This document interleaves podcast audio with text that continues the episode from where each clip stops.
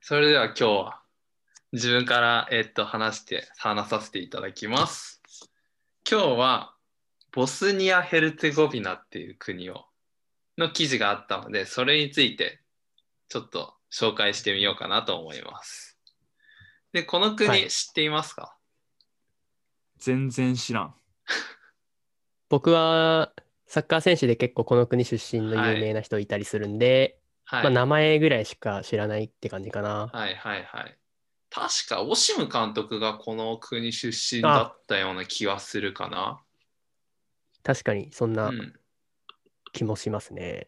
オシム監督がこの、この国、もしくは他の旧ユーゴスラビアの国かもしれないけど、うんうんうんうんうん。まあここら辺の旧ユーゴスラビアあたりの国出身。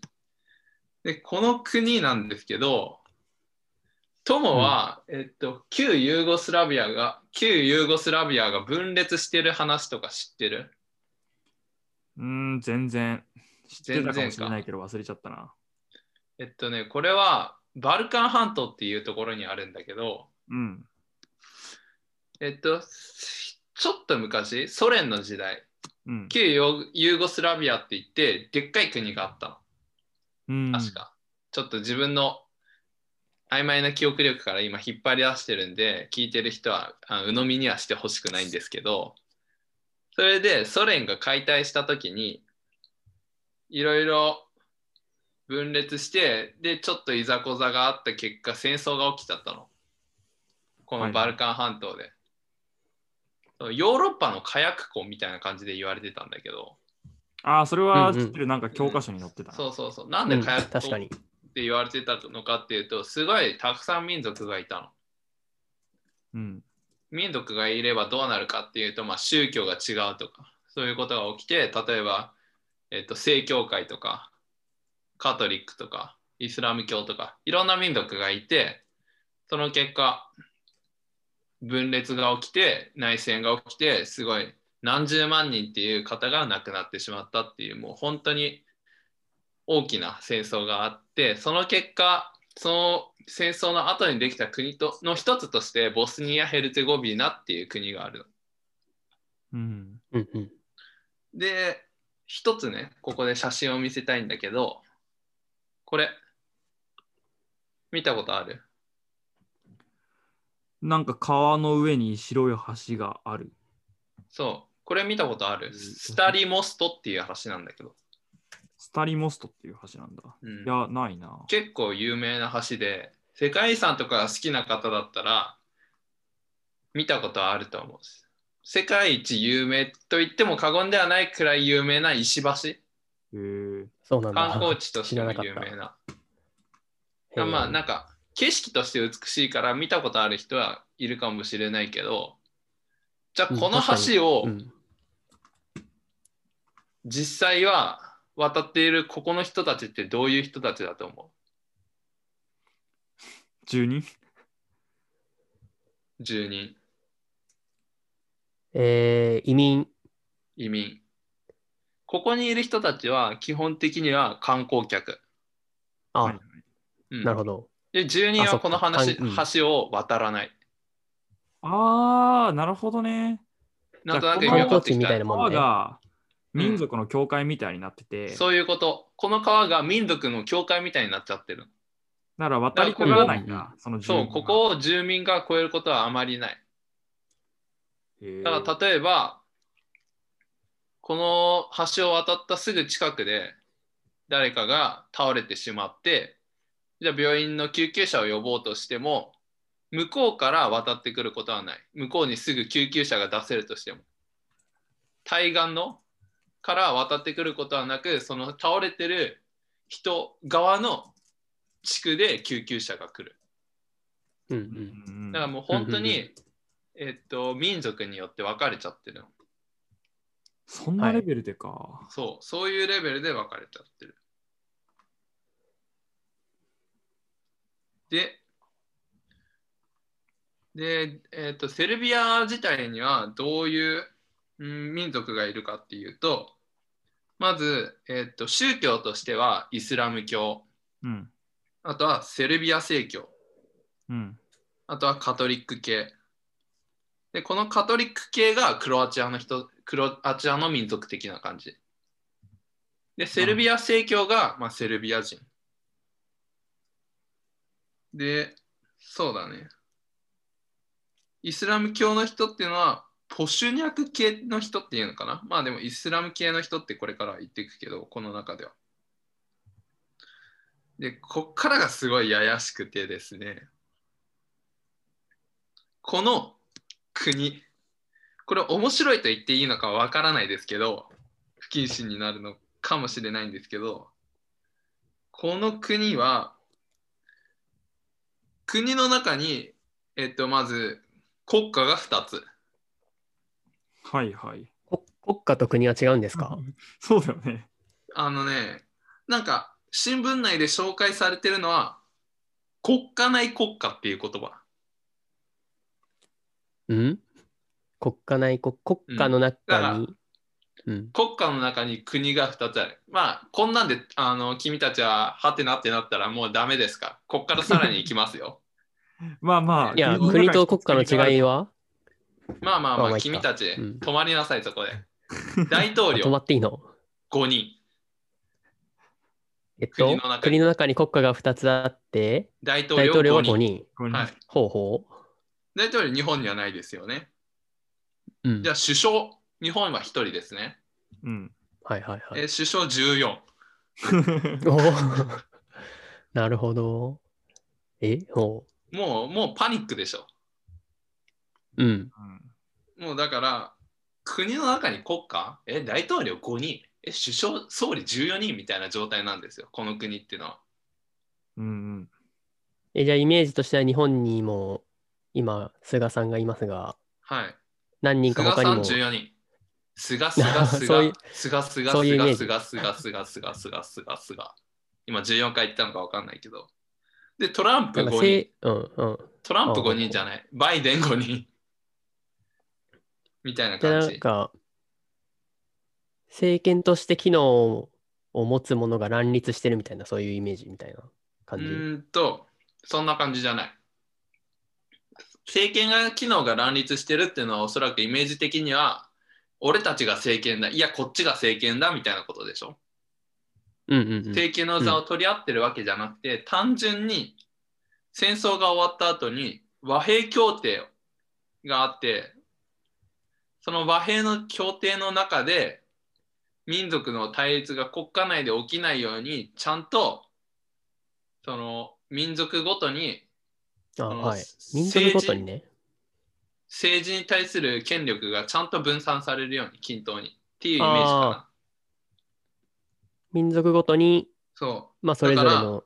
そう。はいうんえーっと、一番トップの大統領大統領なのかな、大統領は、えーっと、国家元首っていうのかな国家元首一番トップは輪番制、交代。うんああ、なるほど。 8ヶ月でほうほうほう交代する。各民族で8。ヶ月。うん。それはなんか大統領。領とかが回すのその座を。そう。それぞれの民族の大統領が交代ごとに。はいはい。これがさっき言った3民族で交代するらしい。ほなるほど。でそういう残りの政治体2つ制はどうなのかっていうと確かえーっとこの3残り二つ人以外にも、えーっと2人いて全員で5人はいすごいややこしいけどもう限界に近いほどややこしいんだけどこの国の政治体制っていうの。でじゃあ輪番制でいうと例えばイスラム系の大統領がイスラム、えーっと国家元首になった時このインタビューの中 であなたは国の代表として大統領をやってるんですかって聞いたらその、えっとイスラム系の大統領はいや私はイスラム系の人たちに選ばれているんだだからイスラムのために働いてるって言っちゃってるの、それが問題にならないんだ。まあ、問題にそれがな問題にならないっていうか、うんまあ、問題になっているんだけど まあなっう。たまあ、だからそのための連番ってそういうそことうで。で民族内の分裂がすごいあの深い深いって感じるでしょ。まあ今の話を聞いたうだんけでも。深そうだね。橋渡んないんだからね。そう。でも、問題はこれが一番の問題じゃないの。この国における。まあこれも問題だが、もっうと深刻なことがある、そう。もっと深刻な問題って何だと思う今までの話を聞いて。う。ううー。んん。だから要はさっそきうんなんかそういう状況においても別にある民族の人が外に行くとかいうわけじゃないんだもんねみんなで協力してボスニア・ヘルツェゴビナを作っていこうってなってるわけだからあ、いや、それは全然若者はどんどん外に出ていってる。あそうなんだうん。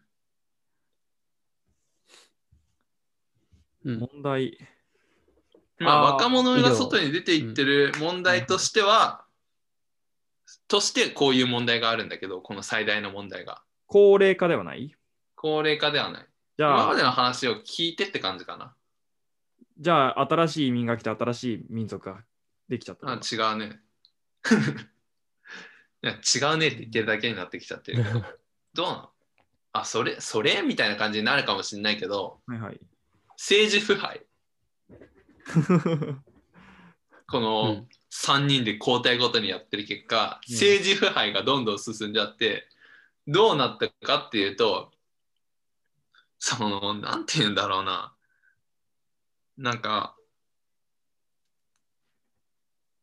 うーんなんかその3人が今の権力の状態より上に行くんじゃなくて今の権力維持しようってなっちゃってるのこの3つの交代する うん勢力が。うんだからもう3つが 言うなれば ズブズブ。ああまあその民族同士は仲悪いけど上同士は上同士は仲良くやってんだ、表面的には仲悪く見えてるけど、うんじゃあ中身はどうなのかっていうとその今の状態を維持するためにズブズブ。うんで政治体制がこうやって硬直化するともうえこういうボスニア・ヘルツェゴビナみたいな国はその資本経済がの基盤がちゃんと成り立ってないから会社とかそういう系は全部国営のものが多いの競争が成り立たないような競争する基盤がちゃんとないからうんうんうんうんするとどうなってくると国営のものが多いっていうことはうん。その、まあ、いろんなものが 政府とズブズブうんうんうん。なるほど。その結果どうなったかっていうと若者がどんどんヨーロッパへヨーロッパの西側へどんどん逃げていった近いもんね。うん。その、うんこんな国はもう将来がないと。ああ、なるほどね。え、例えばどういうことに不満を具体的に持つの若者は。えっ、と、賃金かな賃金だとか、あと、まあ、純粋に、その政治がずっと変わらない、政治が腐敗してる状況に対して、腐敗してる政治の国に至ってないじゃん、基本的に。そうだね。例えば腐敗してるっていうのは変えようとは思わないのかな。うん。その、利益を得るのは与党与党と結びついてる人だけみたいな。うん。だから与党と関係ない人、政党と関係ない人たちは全然ダメだよって。そんな感じ。まあだから、はい。はいはいはい。で、統計があるんだけど、ボスニアから欧州連合、うん EU に流出する人口の数は、ボスニア・ヘルツェゴビナ自体は300万人の大きさね、人口的な。はい。で、はい今までで50万人。おお、 6今人に1までとい人うぐのはらい。すごいね。 6人に1人今までって7人に1人なの。累計で。あ、ど、その、分裂してからそうのそう歴そう史っそうてそうことそうね。 50年ぐらい。はいはい。どれぐらいいや、そんな、えっと、さっきのソ連崩壊後って言ったから、大体うんうん90年代、じゃあまうあん30年ぐらいでうん50万か。 30年も満たないぐらいで50万人がどんどん逃げてって、うんまあ、職もないし、政治は腐ってるし、何の未来もないよね、この国っていうことで、どんどん。出ちゃってるうんで、まあ、もちろん、記事のこれ連載なんだけど3つのまあ最後のその記事ではその中で、えっと、政治を変えようと動き出す人々をフィーチャーしてるわけだけど、お、いいじゃん。いまあいいじゃんっていうかまや、あそういフィーチうャー動きを、うん。フィーチャーしてるなって期待してた俺いうは感じなんだけどはい。でもうーん難しそうだなっていうのが、え あ、まあそういう人は実際にはいるけども、うん、やっぱなかなか進んでないよねっていう印象を受けてしまったんだけど私はそれはやっぱり若者中心の団体というか、なわけですかちなみになんかどういう動きを話するのは。そのフォークそうフューチャーしてる。うんうんえーとちょっと待ってね。頭を整理させてくださはいはいはい。い。なんていうか、まあ、要は変えなきゃいけないっていうものなんだけど、まず解決しなきゃいけないのは、えーっと、すその政治体制だよね。はい。まあそうですね。で、政治体制がなんでダメかっていうと、あまりにも複雑だから。複雑だしあ、ー今の状況で、その、硬直し、硬直化して、固まっちゃって、ズブズブになっちゃってるから。で、だから、さある若者は、民族を意識せずに、しかもちゃんとせ選挙が、えっと行われるようにはい。動き出していてでまあもちろんこういうのにその共感する若者がたくさんいてでもすそのなんて言うんだろうなこうんちゃんと、そうだなここら辺はちょっと難しいなほうほう。まあ、これからなんだよっていう感じなんだけど記事の中ではだから何が起きたっていうせ言うのは難しいんだけどこれからなんだけど記事の中で言ってるのはじゃあなんでこういうことが起きてしまったのかって言って協定の後に民族が再び対立を起きないために民族ごとに分けて政治体制を分けて代わり番号でやってくるようなその民族で争いが起きないような仕組みを作ったけど、うん。この仕組み自体が民族の対立を招いてしまったんじゃないかっていう対立なのかな民。族の対立っていうか対立というよりも関わり合いがないはいはいはい。関わり合いがないことによって、その言い争いの溝ではなくただただその互いを知らない知らない知らないってまま溝がどんどん深くなっていってしまったっていう状況を作り出してしまったんじゃないのかっていう問題提な示、るほどね。でそれに対して、はいはいはい。若者が今まではわ間違っていただからようやく普通の国へ歩み始めるのかもしれないって感じで終わってる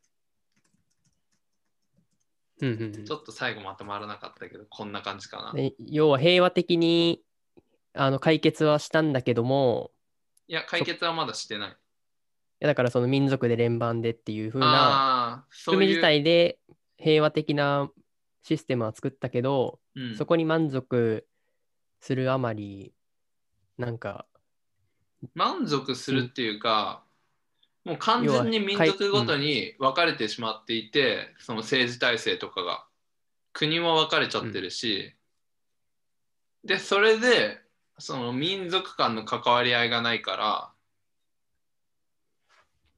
うんなんか政治的にちゃんと機能しないよね。国として機能しなくなるよね。ちゃんと。話し合いがないと。うん国を分ければいいっていうのは、まあまあ、もうもうその通りなんだけど、そうじゃあそれは一つ思のった国としてちゃんと機能してるかって言われて、まあ、国を分けるのはそれは相当大変な話だから、一つの国としてちゃんと機能しているのかっていうと、まあ難しい話だよね。 まあそうだねまあこういうことを紹介してみました。なるほど結構難しい問題だなそれはねそうなんです。で、ちなみなんか日に、本とはうんボスニア・ヘルツェゴビアの最高権力者は大統領でも首相でもない。うんどうまいうた別の人がいるわけそう。天皇。天皇じゃない。え、それは民族とか関係なく、民み族んとなかがこ関の係人な。はい一番だっていうふうにみんなが認でめはてない。る。民族ごとに最高ある権力者がいるんじゃなくて民族ごとには最高権力者がいる。大統領として。あ、でもそれだけじゃなくうて、国家の最高権力者がいるってことそう。うん。どういう人だと思うう、ん。なんかこれなかなか思いつかないと思うんだけど、そういう最高権力者っているんだっていう。どういうこれは和平合意があるじゃん。うん。和平合意がちゃんと実行しているかを監視するために国際社会が任命した人がいるの。へえ、その人が最高権力者。なんか、なんかアニメみたいな世界観だね。もうね、もうね、もうね、わけわかんない。こいつを倒さないことには、なんか未来がないみたいまあこいつ倒すもんじゃないんだけど、国際社会が任命してる代表だから。な。うん。でも要そはの、第三者的な人がいるってこと。そうそうそうそう。でもあれはいはさいその人が守ってるその和平条約が守られるように、その3人で交代交代やろうみたいなものにそもそもの問題があるわけでしょその人が交代交代でやろうって言ってるんじゃなくて、その仕組み自体は和平合意によっていや、そうだね。話し合われて作られて、このうん。最高権力者はどういう権限を持っているかっていうと、えー立法措置。立法。だからまあ、いや、いやなれば国会かな。立法措置とか、あとは政治家の罷免とか、うん。政治家を辞めさせるとか。 うん。それ結構強大な権利を持ってるんだけど、まあ、こういうふうにあのボスニア・ヘルツェゴビアの、えー政治体制は非常に複雑だよねっていう話が僕はしたかったことですね。はいでその背景には民族の対立があって、でトモは、まあ、知らなかったけど、まあ、そのバルカン半島の、まあ、戦争があってみたいな、そういう流れで今までずっと来てるよっていう話をちょっとしてみました。なるほどねいやまあ難しい。しいよね、こういう話は。うん。難しいし考えるのがまあもう語弊を恐れずに言うなればめんどくさい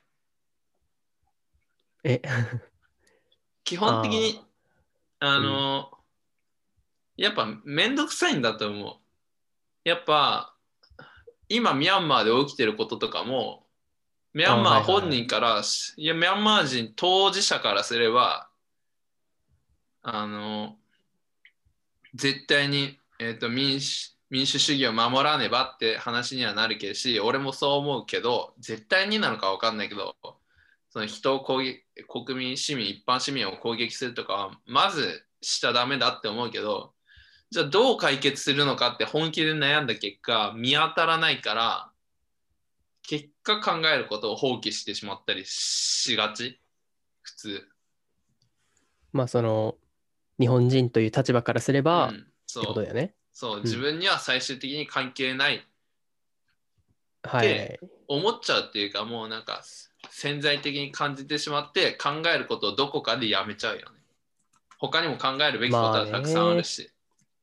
だから語弊を恐れずに言うならばこの普通は外国の政治システムなんて考えるのは普通の人は絶対めんどくさいって思うはずだからしそれは当たり前だしだってその人にも他にやるべきことがたくさんあるからじゃあ例えばミャンマーのために行動するのであればそういった面倒くさい人たちにどうやってアプローチしていくかとかはまあ勝手にミャンマーの話になってるけどまあ難しいよね相当に。うん。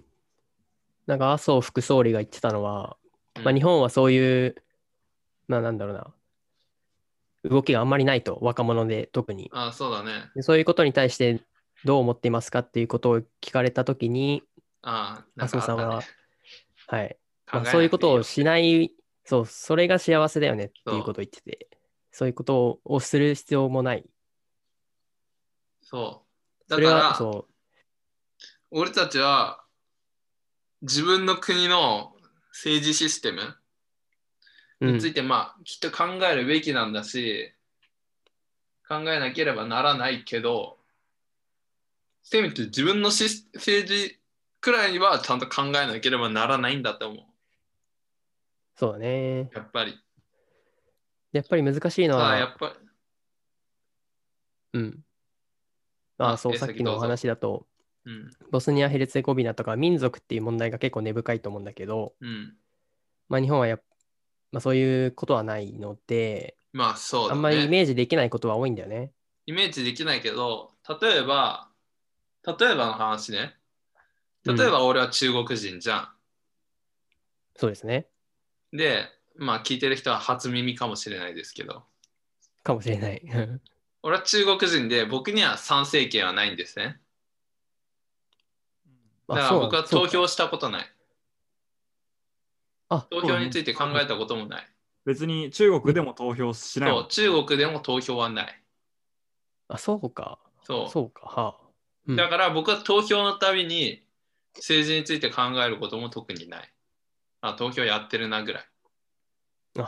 なるほど。ちなみに2人は投票行ってる毎回。いや、それは行く よ。あ、行くん行きまだ。すよ。あ、はいさすがです。さすがに行かないとね。うん。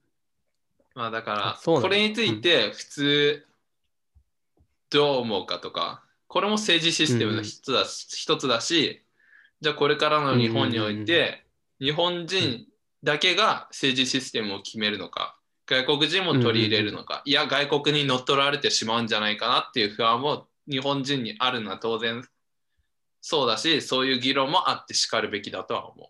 いろんな議論が、い確かろにんなそうだ選ね択を持つ人による議論はあってしかるべき。だから俺ももちろん投票権はないんだろうけど、そういった声を上げ続けるべきなんだろうけど、なんせ僕は発信をしないので、いや、ここで言えばいいんじゃないか。まあそうね、ここを、だからこそ僕が発信する場があまりにもなくなってるっていう現状に気づいた上で僕はこの場を作ったんですけど、素晴らしい。だからまあそうだよね、まあだから政治の話をすることはあまりなかったから、おまあ自分自身新聞読んでて政治の話をしたいなって思うことはあったけど、でも政治の話ってあまりにもナイーブで難しいから、まあちょっとね、うんしてみたけど。うん、なるほど。いい試みだと思いますよ。うん。そうでもか、州政治は。政治の話をするってどういうことだと思う難しくないどうやったら人と政治の話ができる どういう意味でまああ、そうだな。政治の話をしたいわけじゃなくて、うん。日本はやっぱり政治に対する興味が薄いって言われてるの。そうそうそで、それは良くないよねって言われてるけど、じゃあはい実際、なんで良くないのって言われたら、うん、まあ、なかなか答えづらいなっていう人が多いと思う。う。そうだよな。なんか、政治家の不倫報道とかで、ニュースとかはよく、そういう観点でニュースは、あの、政治については触れるけど、そうだね。まあ、そういう、そういうことができてるうちは、まだ幸せなのかなとか思うかな。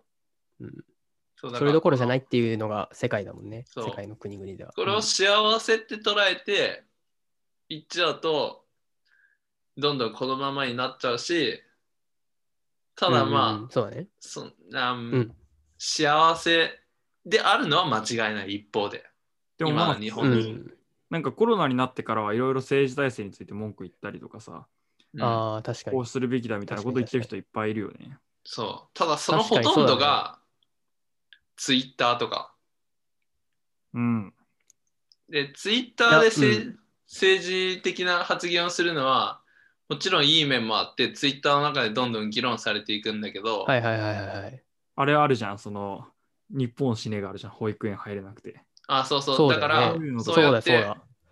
ツイッターによって、口コミ的に問題提起されて、議論が耕される場合ももちろんあるけど、そうだよね。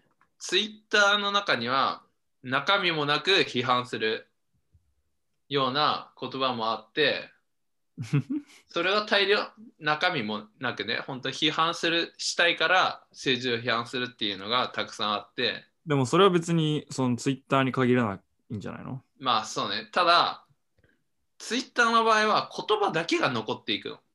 言語だけが。うん。言葉だけがそこに残っていって、なんか議論にならないことが多い。面と向かい合えば議論となることもあるけど、なんでそう思うのって。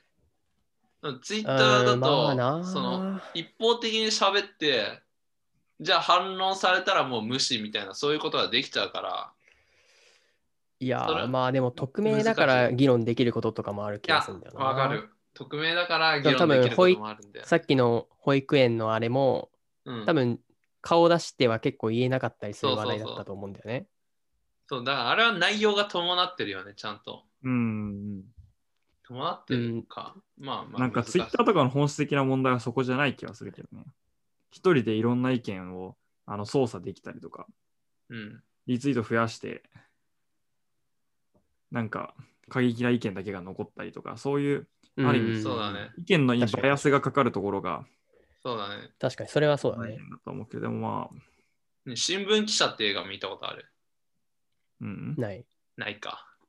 あの映画の中では、なんか、なんかね、なんかいろんな人たちが集まって、ただひたすら、与党最高、自民党最高みたい なツイッターをパーって打っていく、なんか専門の部署みたいなのがね、存在してたんだよね。